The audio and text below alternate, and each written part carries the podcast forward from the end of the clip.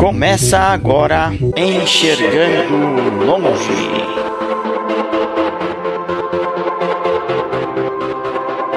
Apresentação: Marquiano Charan Filho e Milene Cristina.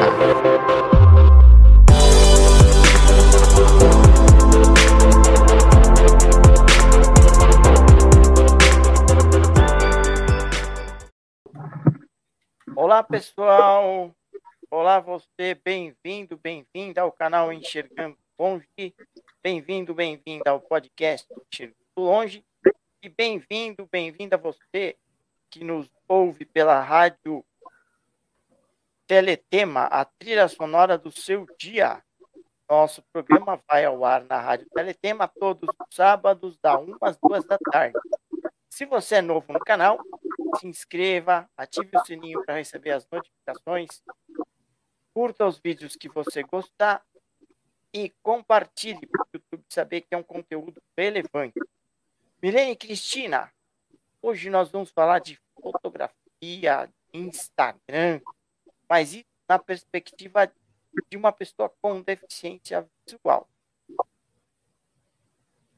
Olá a todos. Você gosta de foto? Sim, eu adoro foto. A gente já teve o, o João Cuxar aqui, nós já recebemos ele, e eu adoro, era um, era um hobby favorito meu antes de perder a visão. E eu quero dizer que hoje nós vamos, nosso convidado vai falar de uma coisa que está aí em voga, está tá na moda, muita gente gosta de fazer, que são fotos, mas uh, precisamente para a, a plataforma Instagram. É, não sei se você sabe, Marquina, a, a, a, plataforma Instagram ela foi criada por brasileiros e ela partiu da premissa de fotos no estilo da câmera Lomo. A câmera Lomo era aquela câmera que tirava fotos quadradas de uma cor só e uma câmera que surgiu na Rússia. Logo depois, a Polaroid que eternizou esse formato de fotos quadradas. E hoje o Instagram como iniciou, né, recuperou essa, essa questão de fotos quadradas em estilo Polaroid, que todos conhecemos e amamos. Inicialmente tinha o filtros vintage, que todo mundo gostava de aplicar, e o Facebook acabou comprando a plataforma do Instagram, e hoje ele evoluiu Hoje ela ultrapassou até mesmo o próprio Facebook e é uma nova plataforma de comunicação e de demonstração de arte, de vídeos, de mensagens, de muitas coisas e até de negócios. E o nosso amigo Marco Tom, fotógrafo, vai falar para a gente sobre como ele aplica como a, o trabalho da fotografia dele, ele que é deficiente visual como que ele trabalha com isso no Instagram. Boa noite, Marcoton. Boa noite, Milene. Boa noite, Marquiano. E é um prazer hoje falar de fotografia, que é uma ferramenta que eu amo. E vamos explicar um pouquinho mais como que é essa plataforma Instagram na perspectiva aí da inclusão a partir da deficiência visual. É isso aí. Marquiano, Antes, eu vou pedir para o Marco Oton, nosso amigo, muito obrigado por ter é, aceitado nosso convite, Marco. Pedir para você fazer uma audiodescrição. Você cumprimentar a nossa galera e fazer uma audiodescrição. Para quem está me vendo aí, pra, e sendo mais específico, meu celular está na vertical, então eu estou fazendo a live pelo celular. Eu estou usando uma camisa, uma camisa polo na cor vinho, eu tô de short, mas vocês não vão ver. O, o corte que, que, as pessoas estão vendo vai ser da barriga para cima, né? Mais ou menos da, como se fosse um, um 3x4. Eu sou moreno, mais puxado por uma cor indígena. Os cabelos são lisos, mas são curtos. Tá todo arrepiado. Eu gosto desse estilo mais arrepiado. Em cima do meu olho esquerdo, eu tenho uma pequena cicatriz de corte quando eu era criança, bem novinho. Eu, no meu braço esquerdo, eu estou com um relógio prata em braille, que aí eu vou verificando a hora tudo aqui certinho. E basicamente é isso. Eu tenho os lábios, o, o lábios de baixo ele é grosso, sempre estou sorrindo. Eu tenho os olhos redondos, cor de mel, a sobrancelha ela é nem grossa e nem fina, seria meio que normal. E basicamente acho que é isso. Em segundo plano aqui vai estar, tá, como eu estou no quarto, eu estou aqui com o celular apoiado na mesa, ele vai estar tá a cama e uma parede branco puxado para um bege, bem clarinho. Obrigado pela sua audiodescrição aí. Por favor, Jenny, faça a sua audiodescrição. Então, vamos lá. Eu sou uma mulher de pele branca, nariz pequeno, boca pequena, pintada de batom avermelhado. Tenho olhos azuis, estou com óculos de grau com lentes levemente acinzentadas, com armação vermelha. Tenho cabelos lisos, compridos até a altura dos ombros, na cor loira, com mechas.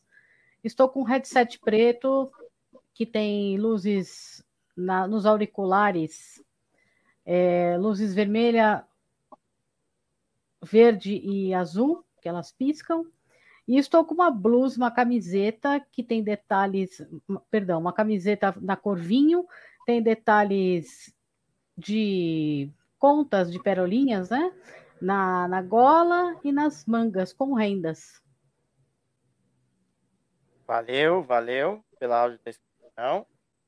Bem, eu sou um homem de pele clara, cabelo de talhos, estou com um headset na cabeça, estou com uma camisa rosa e atrás de mim há uma parede branca com algumas medalhas. Marco, começando com duas perguntinhas. Qual foi a causa da sua deficiência? Como é que nasceu essa paixão pela fotografia? Então, vamos lá. Para eu falar da minha deficiência, eu vou ter que me remeter aí até mais ou menos o ano de 1989, porque é o ano que foi eu tive o diagnóstico da diabetes tipo 1, aquela infanto-juvenil. Então, de 89 para cá, eu fui tendo a diabetes, aí chegou na fase da adolescência, começo da, da minha idade adulta, Aí balada, curtição, aí eu deixei de cuidar um pouquinho da diabetes, aí adquiri aquela doença conhecida como retinopatia diabética. Aí muitos perguntam, nossa, que nome? É o descolamento da retina. A diabetes, ela fica com os picos altos de açúcar, aí começa a estourar os vasos sanguíneos nos olhos, e aí onde o sangue toca no, no qualquer tecido ou qualquer órgão, ele vai morrendo. Aí onde foi que minha retina foi sendo descolada. Aí eu brinco, eu falo que eu sou um cara totalmente descolado, literalmente, né? Os olhos já não tenho mais nem percepção de luminosidade. Eu começo a perder a minha visão em 2004, no mesmo ano que meu filho nasceu.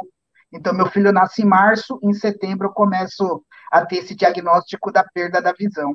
Aí, em 2007, eu vou fazer reabilitação, e hoje estou aqui, ó, conversando com vocês. Aí eu vim trilhando o meu caminho aí. Conta pra gente como é que nasceu essa paixão pela fotografia. Então, pela fotografia. Olha só como que é a vida, né? Eu já fui, é que eu falo, eu nasci em 82, então eu sou numa fase um pouquinho mais antiga, né? Eu sou da época da película de filme, quando a gente fazia fotos com filme fotográfico. Eu trabalhei para Kodak. Então, quando eu fui promotor da Kodak, eu tinha que fazer fotografias. E aí foi adquirindo aquela vontade, gostando. E aí eu perdi a visão, aí eu fui fazer a minha reabilitação numa instituição, aí me indicaram o SENAC.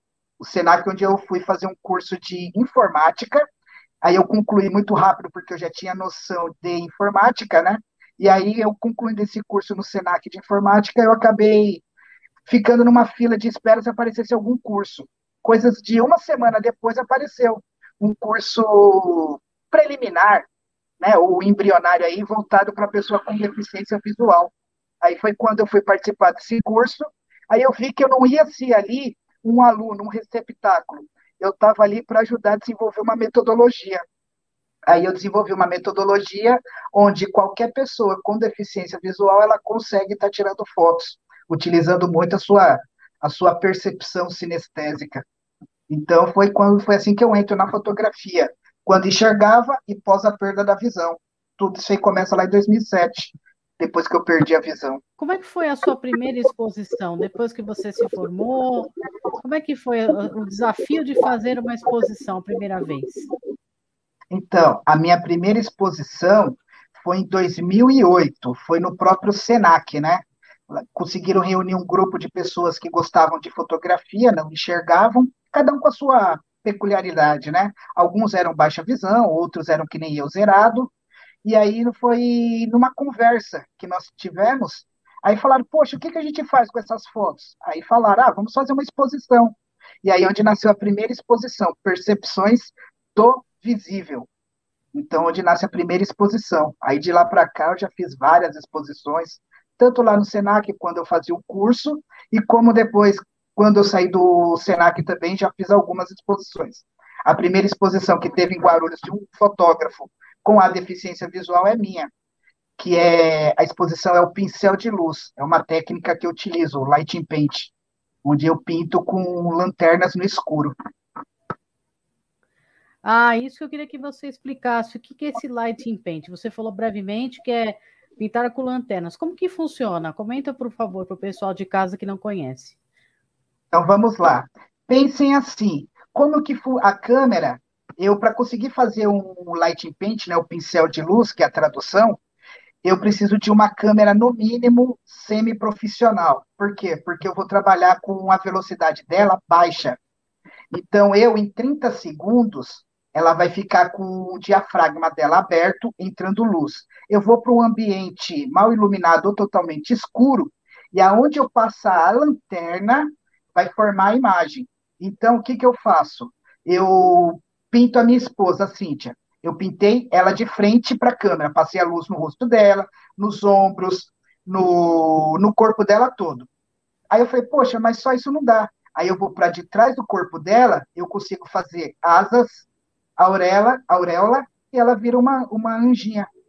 Então, tudo legal. isso, é, tudo isso eu consigo nesse ambiente escuro. Qual a vantagem para nós que temos a deficiência visual? Nós lidamos muito bem com a escuridão.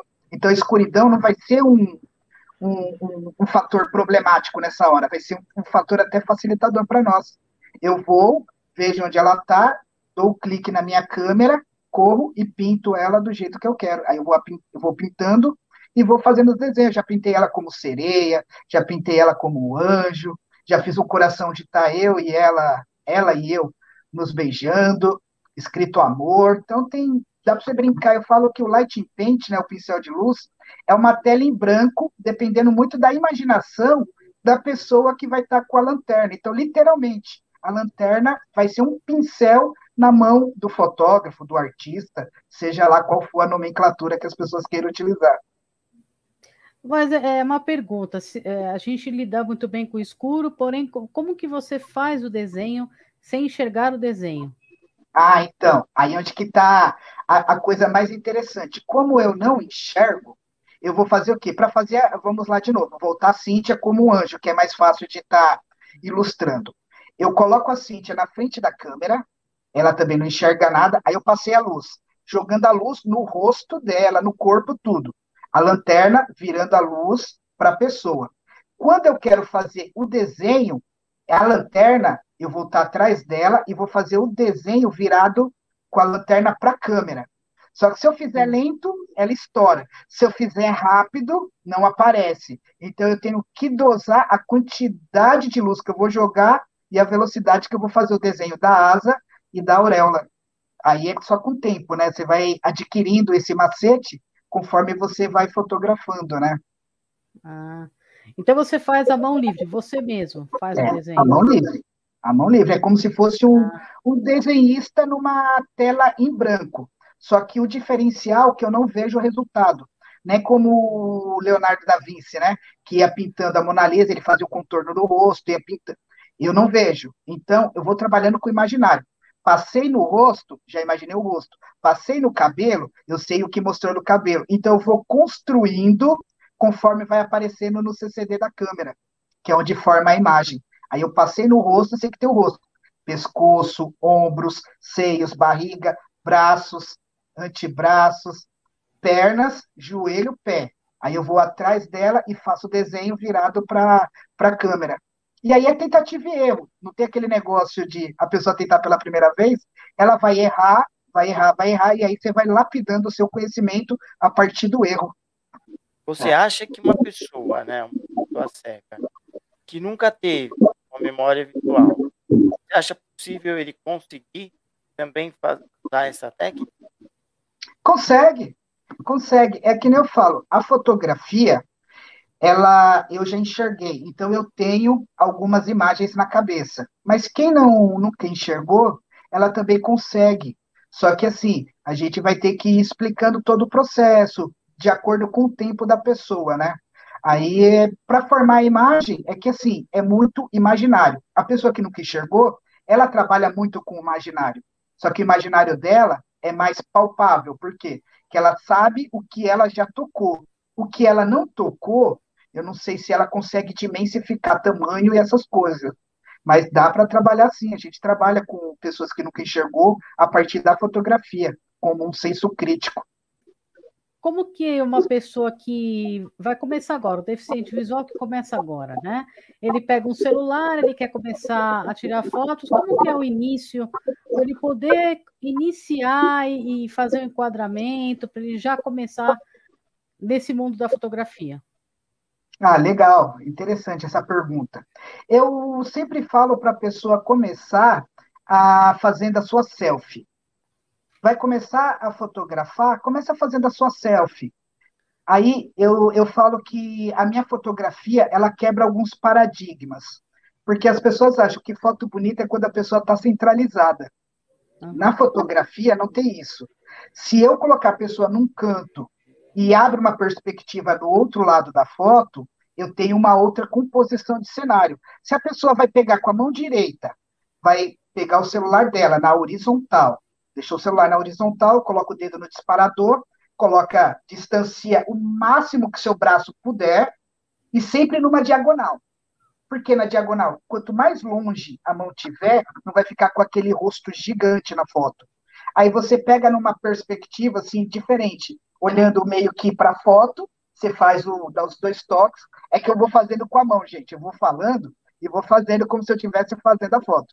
Aí você deu os dois toques, aí ela vai fazer o enquadramento, né? Ela faz o enquadramento e faz a foto. Aí não tem jeito. Primeiros cliques, a pessoa vai cortar a cabeça, vai sair só peito, vai sair só o pedaço do rosto, porque você vai ter que entender qual é o corte da câmera que nem eu, eu estava com outro celular.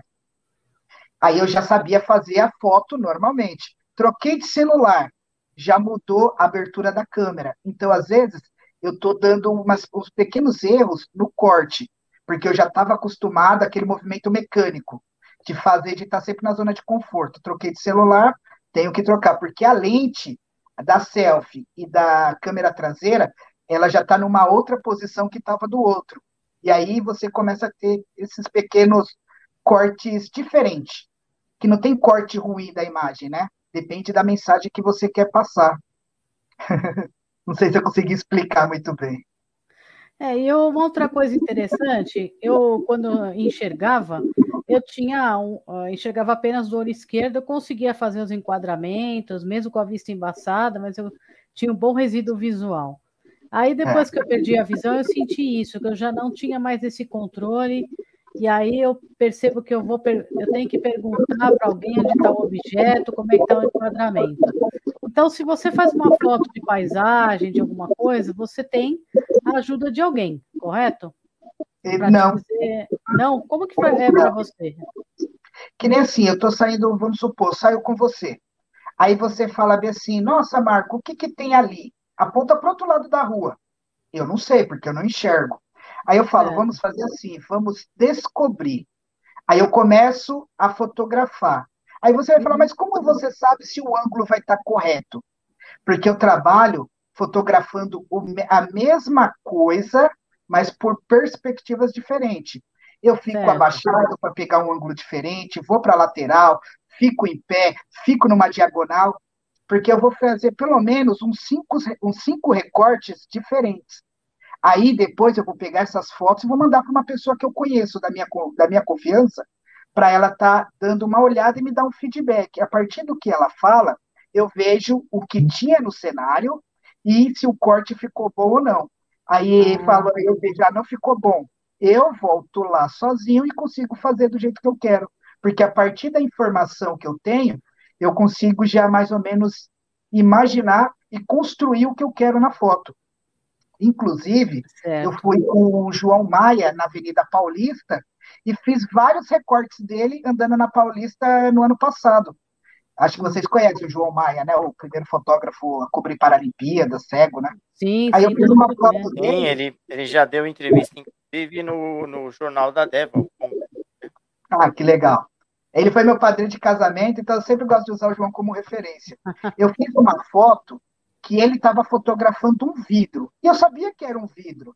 Só que eu não sabia que aquele vidro ele ficava espelhando o meu reflexo. Aí eu fiz a foto do João, aí tinha uma pessoa do lado e falei: "Pegou o João? Pegou". A pessoa não viu que eu tinha fotogra que eu também tinha feito o meu retrato que ficou espelhado no vidro. Aí eu mandei para um amigo que é fotógrafo, eu falei: "Ô Romildo, um abraço pro Romildo. Ô Romildo, vê aí se essas fotos aqui ficaram boas". Aí ele olhou, Marco, tem uma foto aqui que está sensacional. Dá para ver como você fotografa. Eu falei, como assim? Marco, você está fotografando o João, só que a, a, ilumi, a iluminação pegou perfeitamente. Dá para ver você com a câmera embaixo do queixo, que eu uso o queixo como referência. Aí vocês perguntam, por quê? O queixo, eu nunca vou perder a perspectiva do olhar. Olhei para cima, a câmera sobe. Olhei para baixo, a câmera desce. Então, eu vou ter sempre a referência do olhar. Aí, conforme eu ia falando com o João, o João ia falando comigo, eu falei, agora vai a foto. Aí mostra certinho eu fotografando. Aí eu falei, olha que legal, era uma imagem que eu não tinha imaginado. Eu tinha construído um, uma outra cena. Só que aí tem aquelas, aquele, aquela questão que eu falo que é muito do F. Kembafka, do F. Kembafka não, do Henri Cartier-Bresson, o momento decisivo. Você faz a foto e muitas vezes surge algumas coisas que você não imaginaria. É, vamos falar do Henri é Cartier-Bresson, né? É fazer um parênteses para o pessoal, que ele é o pai da fotografia jornalística, né? um dos maiores, né? É, é o Cartier-Bresson, né? Ele foi o primeiro a fotografar com câmera de pequeno formato, que no período dele as câmeras eram mais aquelas câmeras de médio e grande formato, né? A gente Isso. conhece elas como a lambi-lambi, aquelas que você trabalhava com filme, é aquela estilo do seu Madruga para quem já assistiu Chaves. Aquela câmera. É. E o Henrique Cartier-Bresson é o pai da fotografia, do, da fotojornalismo, como você falou, é, é uma pessoa assim extraordinária, deixou um grande legado para gente. E outra coisa importante que você fala é que o, o Henri Bresson, ele, por que, que ele ficou conhecido como o pai da fotografia jornalística, né? É o que você acabou de falar, ele pega o exato momento, que é o que hoje os maiores fotojornalistas fazem, não é você tirar foto de alguém, mas sim tirar a foto do momento. É. é o que ele fazia, inclusive na época ali de guerras e tudo, ele foi aí na África, foi em outros lugares, e você vê aquelas fotos que nós conhecemos que o, o J.R. Duran fez depois algumas vezes, outros fotógrafos também copiaram, ele é referência para muita gente, lindas fotos que ele tem. O Henri Cartier-Bresson, quem quiser uh, se aprofundar aí na obra dele, tem aí insights de internet, é muito bonito mesmo. Marqueando. É. Marco, eu queria voltar num ponto aí que você falou. Você falou que usa o queixo como referência. Gostaria Sim. que você explicasse para nossa galera com detalhes como você faz isso. Ó, então vamos lá. Eu estou com a minha câmera, a minha câmera semiprofissional aqui. Eu, para quem enxerga, vai conseguir ver. Vou dar tá uma afastadinha para trás. Eu coloco a câmera, seja a câmera ou o celular, dependendo do corte que eu quero fazer, eu coloco embaixo do queixo. Aí as pessoas falam, mas por que embaixo do queixo? Uma que eu não vou perder a perspectiva do olhar e eu vou ter um ponto para estar tá equilibrando a foto. Que aí a foto ela vai não vai ficar pensa, porque eu forço a câmera no meu queixo e alinho todo o meu corpo com a câmera. Então, tanto na horizontal como na vertical, eu uso a referência do queixo para fazer o recorte da imagem. Então, eu geralmente falo bastante quando eu vou fotografar. eu vou fotografar o Marquiano, eu vou falar, Marquiano, fala um oi para mim. Aí você vai falando oi. Aí eu vou direcionando a lente da minha câmera para sua voz. Aí eu falo, ó, oh, agora eu vou fotografar. A minha, a minha lente está virada para sua voz, né? Bem centralizada.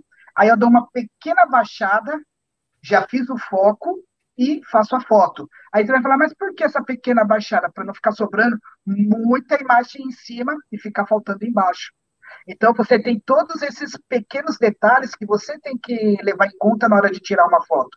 Porque senão vai ficar o seu rosto bem no meio. Aí vai cortar a parte de baixo é na horizontal e vai sobrar muito em cima. Aí depende muito da, da perspectiva que você quer na foto. Vamos supor, você em primeiro plano e o céu em segundo plano, aí eu posso mirar bem na sua voz, aí eu jogo você um pouquinho para o canto e faço a foto. Aí eu tenho uma perspectiva bem diferenciada. Mas basicamente é isso. O queixo mas, é o ponto de equilíbrio. Mas quando você dá essa pequena baixada, você não, não, não corre o risco de cortar a face da pessoa? Por não, exemplo, não. De, de, fotografar o queixo? queixo então, o, o segredo é que assim, eu vou te fotografar. Se eu for fazer um retrato na horizontal normal, eu quero pegar você bem com detalhes, eu vou dar um braço de distância. Aí eu não preciso fazer essa pequena, esse pequeno é, abaixar esse, um pouquinho a câmera. Agora, se eu der uns 10 passos para trás, aí eu faço isso. Então, depende muito da distância que eu, que eu vou estar da pessoa. Porque aí eu já fico pensando num quadramento no plano macro, pensando nele num todo, e não só no plano micro, que é só você. Eu, não quero só você na foto, eu estou trabalhando com composição de cenário também o que vai estar tá em primeiro, segundo, terceiro plano, composição de cores, objetos, entendeu? Agora, como é que você gerencia? Por exemplo, você envia 10 fotos para essa pessoa que você conhece, que é de sua confiança. Como é que você vai, como é que vocês combinam ah, para saber, olha, é a foto 6, é a foto 7, como é ou você pede para a pessoa mandar de novo para você? Então, vamos lá. Aí eu, eu, separo, eu separo todas as minhas fotos por ensaios. Vou fotografar o meu filho, aniversário Pedro. Vou fotografar a minha esposa, no vai quando ela fez reabilitação. Aí tem lá encerramento, habilitação, Cíntia. Reabilitação, Cíntia. Então eu separo por, por ensaios. Eu, eu tenho hoje mais de 2.300 fotos com descrição. Aí você vai falar, nossa, bastante, né? Mas se você parar para ver quantas fotos eu já tirei, e deve estar tá beirando aí umas 90 mil, então eu não tenho nada. Então eu não tenho nada de, se comparado com a quantidade de fotos que eu já fiz. Aí eu vou lá e fotografei o João Maia ali na Paulista. Aí o que, que eu peguei? O ensaio é, é João Maia Paulista. Aí vai ter a data, tudo certinho. Eu pego esse ensaio, vou lá no e-transfer, anexo as fotos, tudo em alta e mando para esse meu amigo. Porque ele vai abrir na televisão dele e vai ver cada detalhe da foto. Aí ele pegou e falou: Marco, as fotos que ficaram boas são essas. Então, eu tenho as fotos que ficaram boas. Aí ele me mandou de, vai, vamos chutar aí, 200 fotos. Ele mandou, Marco, essas 40 aqui estão boas pra caramba. As outras ele descartou. Mas eu tenho esses backups no meu computador, das que ele descartou, mais as que ele me mandou. Aí eu pego e, e falo para minha sogra, ou quando eu vou na casa da minha mãe, ô mãe, dá uma olhada nessa foto aqui para mim. Aí ela olha lá, fala o que tem na foto, eu lembro do dia, a sensação que eu senti, e aí eu começo a construir a minha descrição para aquela foto, porque eu tenho uma limitação de caracteres, né? acho que são 200 caracteres. Então, eu tenho que colocar a descrição completa e o que me motivou a fotografar em 200 caracteres. Eu acho que é 200, nem sei se é tudo isso. Veja que interessante. Veja a, o nível de detalhe é, para uma pessoa cega fotografar. Veja que, assim como é possível, é possível sim, mas a gente tem que observar certos detalhes. Isso é importante.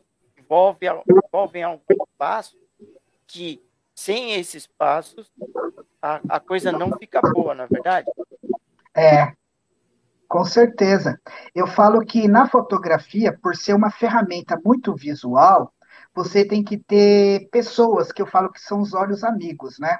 Eles vão estar te ajudando. É que nem eu falo, o processo da fotografia, eu falo que é o, é o pré, é o durante e o pós. É os três passos da fotografia. Eu penso antes de fotografar, eu penso fotografando e penso depois do clique. Porque não é só clicar e eternizar. Aquele momento está eternizado. Mas o que você vai fazer com ele, haja vista que você não enxerga? Eu não enxergo nada. Aí eu mostro para alguém, a pessoa me descreve, eu penso, renomeio e vou guardando, e vou guardando. Aí chega assim, vamos supor, o Marquiano pega e fala: Ô Marco, me manda uma foto que tenha árvores. Aí eu vou lembrar o que eu já fotografei que tem árvores. Aí eu coloco Parque Ibirapuera. Aí eu coloco Parque Ibirapuera eu caio só nas fotos do Parque Ibirapuera, que está tudo naquele conjunto de 2.300 fotos. Como eu coloco subtítulos, Ibirapuera, é, Adeva, é, reabilitação, sei lá, palavras-chave que vai me levar até aquela foto. Aí eu vou colocar se é uma foto horizontal ou vertical, se ela é colorida ou ela é preto e branco, e aí eu descrevo a partir do que das informações que eu coloco, eu sei o, qual o que me gerou aquela foto. E aí eu consigo colocar aquelas fotos com riquezas de detalhes no Instagram. Já que você falou em Instagram, e a gente sabe que o Instagram é uma rede social, hoje é considerado uma grande vitrine, é, e é onde as pessoas postam essencialmente fotos e vídeos. É. Existe o Story, existe, é, existem as, as outras feed, existe o Reels. É, eu gostaria que você explicasse como é que você interage no Instagram, já que você também faz live no Instagram. É. Vamos lá. Vamos começar então pela fotografia, né? O que a gente posta lá no feed, né? Para a pessoa entender como que eu faço para minha foto ter acessibilidade lá no Instagram. Eu fiz a foto, sei o que tem na imagem, que eu tenho descrição, e vou subir para o Instagram. O Instagram, a pessoa com deficiência visual, ela tem que tomar muito cuidado, porque tem o recorte da foto normal que a câmera fez, só que o Instagram, a dimensão da foto é diferente.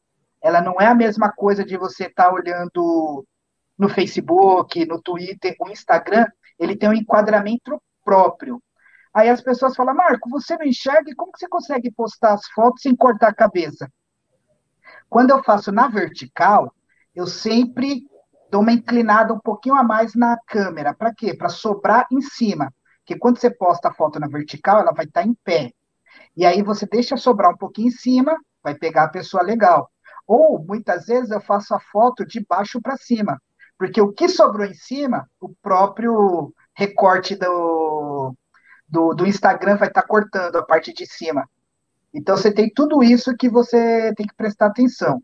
Postando a foto, eu, ela vai ter a primeira parte quando você manda do celular para o Instagram ou do computador para o Instagram, ele vai perguntar se você quer ajeitar a foto ali, é, enquadrar ela. Como eu não enxergo, eu avanço direto. Aí depois ela vai colocar os filtros. As minhas fotos eu não coloco filtro. Eu coloco ela normal, avanço de novo. Quando eu estou ali no feed, ele vai perguntar um monte de coisas. Legenda, é, local, com quem eu estava, e vai ter uma opção que é avançado. Uhum. Configurações avançada. Clica ali. Você clicou no configuração avançado, para quem utiliza aí o, o Android ou o iPhone, o iOS, ele vai correndo o dedo da esquerda para a direita até ele falar é, descrição. Aí você dá dois cliques ali, ele vai abrir uma outra tela. Aí você corre o dedo da esquerda para a direita, ele vai falar campo de edição. Você deu dois toques ali, você escreve a sua descrição. Tudo que você quer colocar na imagem, você coloca ali. Depois que você terminou, você vai procurar o salvar. Geralmente, eu faço, eu corro o dedo da direita para a esquerda, porque ele vai estar tá do lado. Salvei, a minha foto já tem descrição. Só que eu não me contento só com a descrição. Aí eu vou lá e volto uma tela, que você tem o voltar, aí ele vai ter ali, você quer compartilhar no Twitter, no Facebook, aí eu vou marcando todas as outras redes sociais. Aí eu vou até local, coloco onde eu estava, com quem eu estava, e depois eu coloco na legenda. A legenda, geralmente eu deixo para colocar o que me motivou a fotografar. É um questionamento social? É uma motivação por sentimento? Aí eu coloco tudo ali naquela parte da legenda.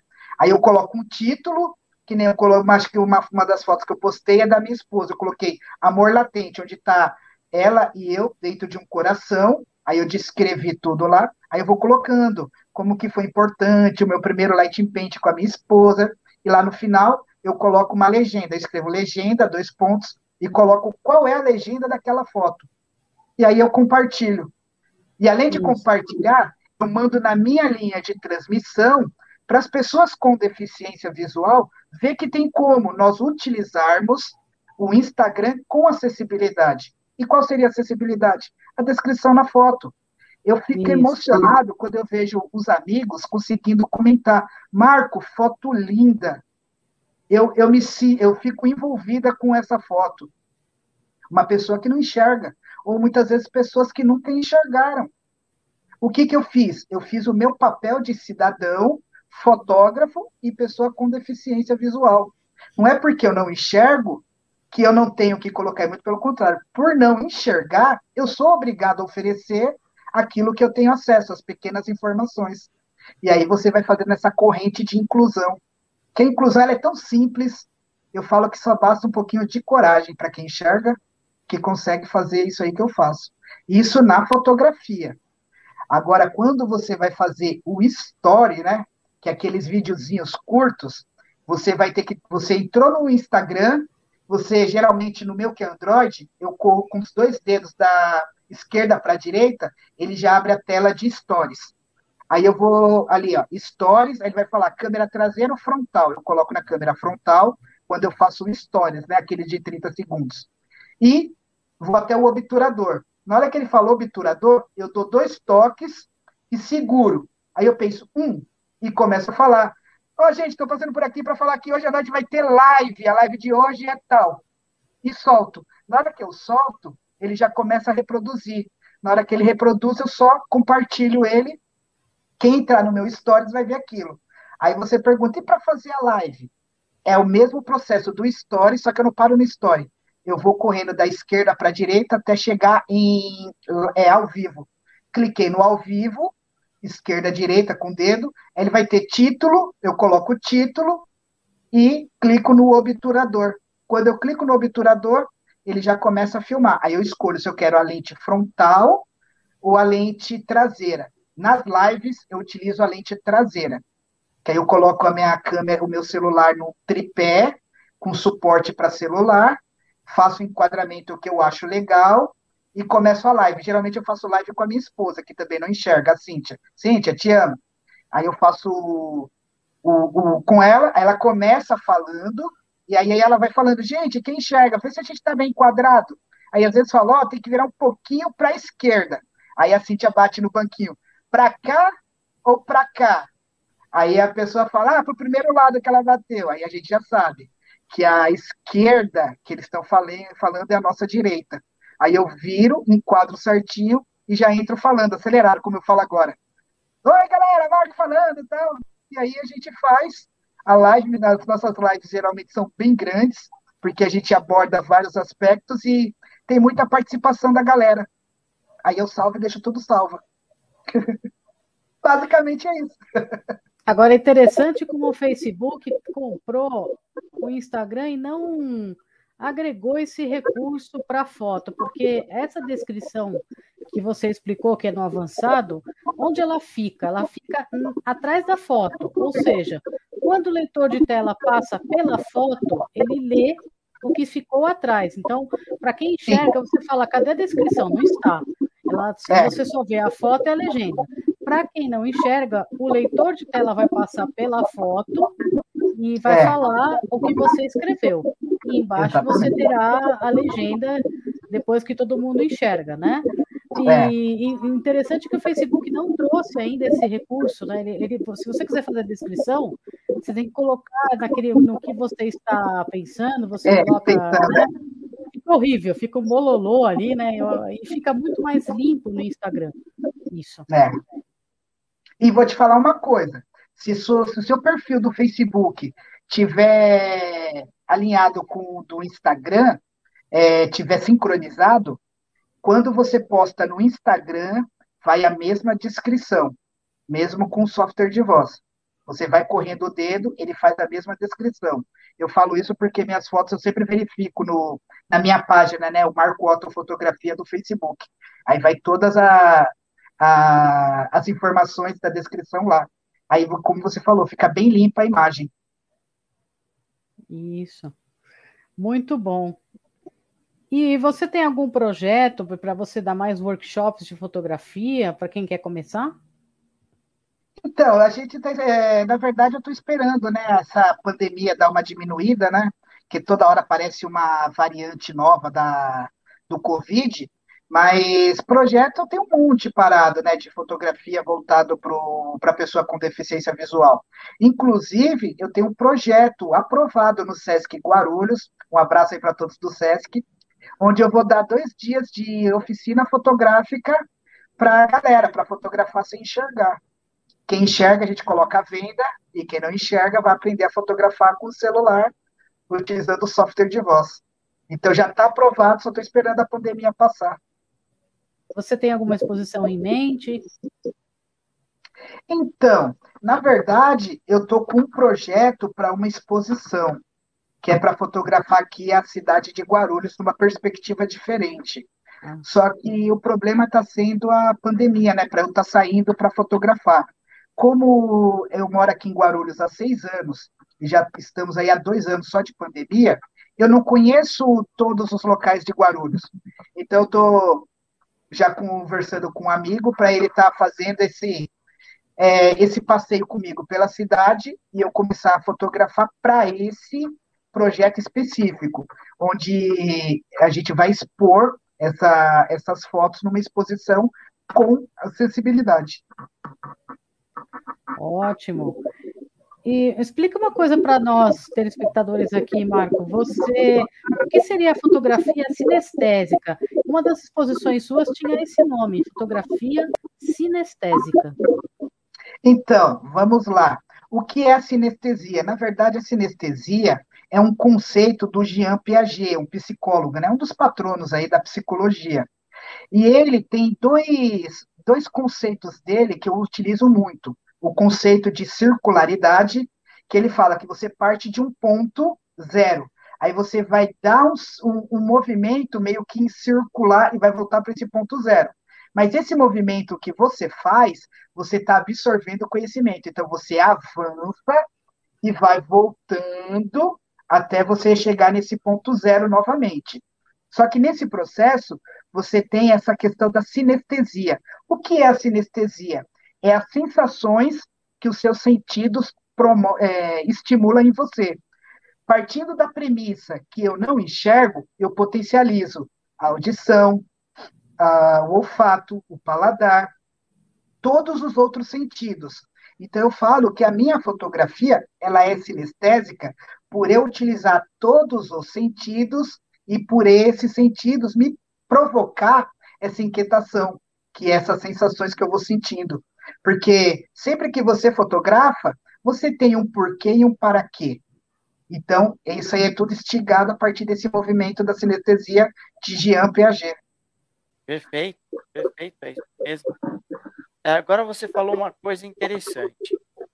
Você falou é, de fotografar coisas é, que você tem que focar, é mais difícil. Então, você não tem experiências, por exemplo, coisas pequenas, com objetos pequenos, por exemplo, sobre uma mesa. Você teve alguma experiência nesse sentido? Então, fotografar, aí é que, é que o documento, ele é o mais complexo, que se eu não tiver o foco certinho, a pessoa não consegue ler. Mas se eu for fotografar o meu relógio braille na mesa, eu consigo. É. Por quê? Porque eu, eu vou ter o foco, pelo menos em alguns detalhes que eu quero. Porque, assim, a câmera, tanto independente se é o celular ou uma câmera fotográfica, ela trabalha com pontos de foco. Quanto melhor a câmera, mais pontos de foco você tem. Tem uma câmera de uma montadora, de uma empresa aí, que ele tem 120 mil pontos de foco. É uma foto que vai sair tudo muito bem focado. Aí eu tenho a minha câmera, que deve ter o quê? 30 mil pontos de foco. Então, eu vou ter que trabalhar em cima do que eu tenho. Aí, conforme você vai tendo os equipamentos que vai te fornecendo mais pontos de foco, é lógico que você vai ter uma imagem muito mais nítida. Entretanto, tem imagens que eu acho que é mais interessante quando você foca o primeiro plano e desfoca o fundo. Ou você desfoca o primeiro plano e foca o, o segundo plano. Aí você trabalha com uma linguagem fotográfica também, que você vai focar o que você quer e desfoca o restante. É o que o Araquim Alcântara faz nas fotos dele, que ele fez aquele ensaio no, na Amazônia. É um ensaio lindo. Ele foca em algumas coisas e as outras ele desfoca. Mas o que, que acontece? Está no meio da, de várias árvores, numa, numa mata fechada, você vai olhar o que está focado, e quando você olha o que está desfocado, você sabe o que é, mas você não vê com nitidez. Aí onde valoriza o trabalho do, do fotógrafo. É, aliás, eu queria te perguntar também é, é, qual a sua influência, a sua maior influência, um fotógrafo, alguém que te influenciou aí para você pensar nas suas fotos, porque a foto, na verdade, é uma comunicação com o, tele, com, com o espectador, é uma mensagem. É. Ao invés de ser por escrito, é com imagem, com pixels. Isso. Vamos lá. As minhas referências na fotografia, eu tenho o Henri Cartier-Bresson, né, por ser o, o pai aí do fotojornalismo, né? Mas tem um fotógrafo, que é o primeiro fotógrafo cego a fotografar, que é o Elgin Bavikar. Escreve Evgen Bavikar. Eu já fiz uma exposição com ele aqui no Brasil, onde o próprio João Cuxa foi o curador dessa exposição, que era estética do, e entre parênteses, visível, estética dentro do visível, e ele, para mim, é uma das referências. Ele é o primeiro a trabalhar o light paint de forma conceitual. Aí eu olhei o trabalho dele e falei, poxa, muito louco, mas eu posso aprimorar. Então, se vocês verem algum lighting paint desenhado, de certa forma a pessoa teve alguma influência minha, porque eu desenho literalmente na foto. Então, eu já falei do Bavicar, falei do Evgen Balkar, aí tem o Sebastião Salgado, que tecnicamente é o melhor que existe no mundo, não é à toa que ele faz parte do, da Magnum, né, o maior escritório de fotografia, e tem o Araquim Alcântara, né, que fotos de meio ambiente, a dele é extraordinária. Então, são essas quatro referências que eu utilizo para ir melhorando o meu trabalho dia após dia. É, o Sebastião Salgado, inclusive, ele de eh, desenvolveu uma asa própria para ele do, do filme, né? De filmes. É, é. É, ele é. Só para você ter ideia, o Sebastião Salgado, ele é contratado da empresa Leica. A Leica quer ver se aquela, é, aquela lente, aquela câmera é boa. É, aquela câmera. Tá do, do Sebastião Salgado. Ele é a referência mundial. Aqui no Brasil, ele é muito estigmatizado porque faz que ele tem formação em economia. Então ele fotografa muito esse contraste do capitalismo. Entre muitos tem muito e poucos têm, ou, entre muitos tem pouco e poucos tem muito. Essa questão da, da dessa diferença social. É. É, mas é, é, o estilo dele mesmo, né? O pessoal critica é. porque é uma maneira de você apresentar o Brasil como ele é, e aí é. a pessoa, o pessoal da política, o pessoal do high society, da elite, não gosta. Né? É. Aquela velha história. É, eu acho muito engraçado isso. Você faz cinema sobre favela e depois, quando você mostra de uma forma poética, quando ele, como ele mostra o contraste, criticam ele. É, é, é interessante isso, né? É. É, parece que é mais divertido ou mais assim interessante você mostrar a, a favela, por exemplo, o mundo cão como se fosse uma coisa à parte, vamos dizer assim, é. né? E, na verdade, tem umas fotos do, do Sebastião Salgado em que ele está no sertão ali, que ele fotografa a aridez de uma maneira que parece que você vai pegar o sólido árido, assim, né? O, o solo árido, né? É, é. Tem um trabalho dele, os trabalhadores, que ele fotografa o MST, se eu não me engano. Meu, é um trabalho forte. Tem uma foto dele que ele está em Minas, que ele fotografa os exploradores de. Não, é, as pessoas trabalhando dentro das minas. Só que você ele pega numa perspectiva que vê de cima para baixo. Parece formigas andando. É a mesma coisa de você ver um monte de formiga andando, é os trabalhadores ali, naquela coisa de fazendo o mesmo movimento, da mesma forma. É muito louco o trabalho dele, os, os trabalhadores. É, é, é uma crítica severa. E nós estamos agora no ano da semana de 22, e tem, você me lembrou agora do quadro é, não sei se vou errar o nome, da Tarsila do Amaral, que é o quadro dos operários. Sei se você lembra. É, operários, eu estou tem... tentando puxar aqui na mente. É assim, é um quadro que tem um monte de gente no, de cabeças né, de trabalhadores, cabecinhas de trabalhadores no canto inferior esquerdo da é. foto, e atrás tem umas fábricas, né? Eu acho interessante como, por exemplo, as, os fotógrafos se inspiram nesses pintores, né? Eu vi é. que o, o Robert Doisneau, por exemplo, ele se inspirava no Monet, no Degas, é. E eu acho que esse, o Sebastião Salgado, também bebe nessa fonte de alguns pintores. Sim. É, é. porque o, o pintor, ele é despido do que a sociedade vai achar do trabalho dele. Eles pintam porque eles amam. Eles não têm aquela questão do, do retorno. Porque geralmente o que, que acontece? O pintor só é reconhecido depois que ele morre. Isso aí a é. gente vê com Van Gogh e vários outros expoentes aí da, da, da pintura. Infelizmente tem isso. Então, eles fotografam o que eles sentem. É que nem eu falo. O que é a fotografia para mim? É exteriorizar o meu interior. Colocar para fora tudo aquilo que eu sinto através de um clique. É isso. É isso que a pintura faz, a fotografia faz, o escritor faz. Então, tudo que é permeado a partir da arte parte dessa premissa: exteriorizar o seu interior. Olha, essa frase é muito linda do Tom, né? A foto exterioriza o meu interior através, através de cliques. É uma, uma reflexão muito importante, muito bem colocado, Tom. obrigado. Marquiano, Marquiano.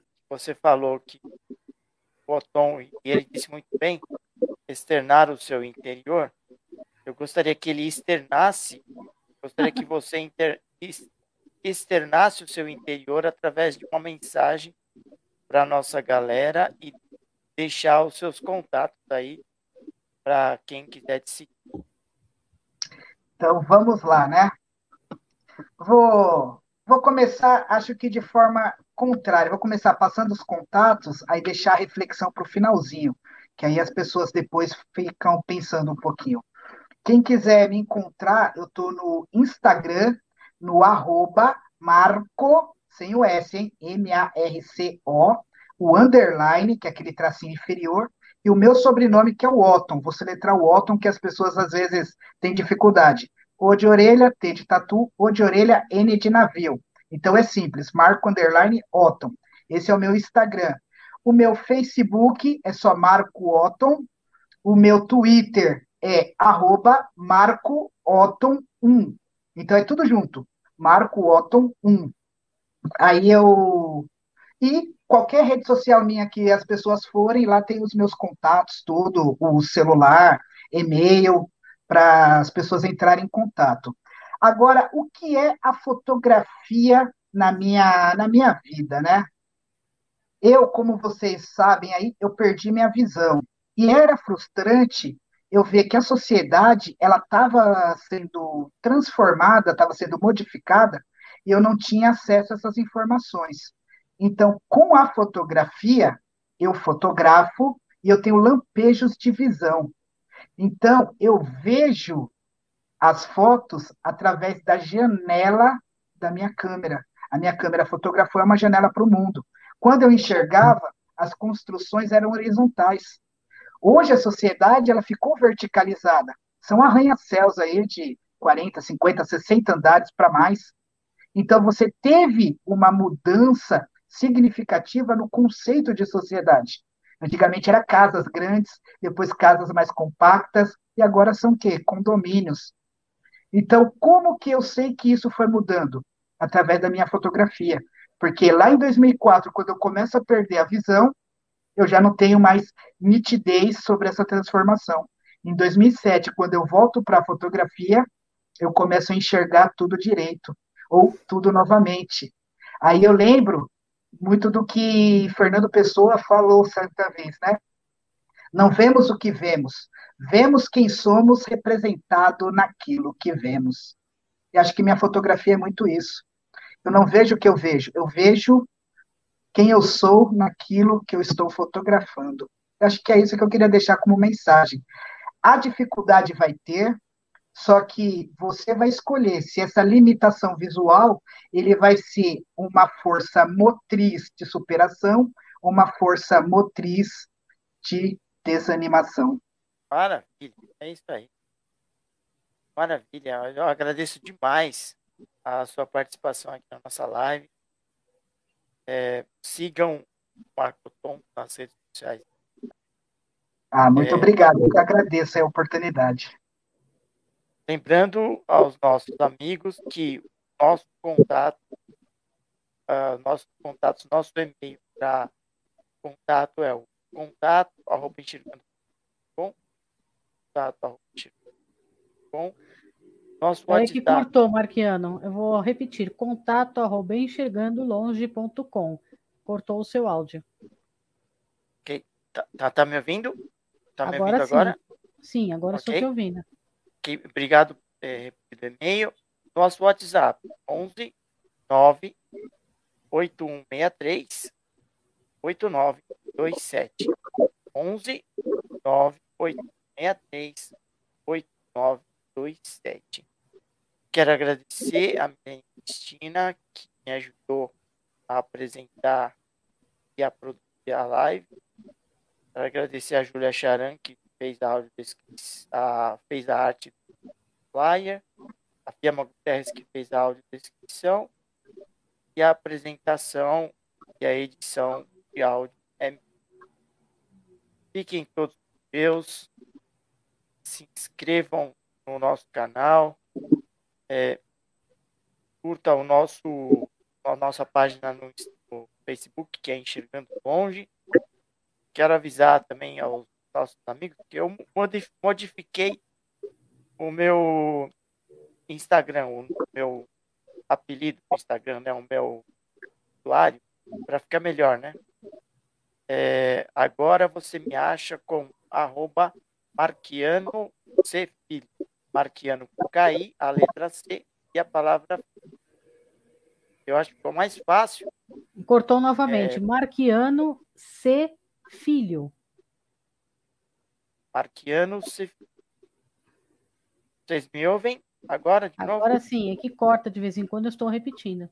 Peço, peço desculpas aí pela questão da internet, coisas do Brasil, mas a gente vai convivendo vai tirando. Fiquem todos com Deus e até o nosso próximo conteúdo. Você ouviu Enxergando Longe.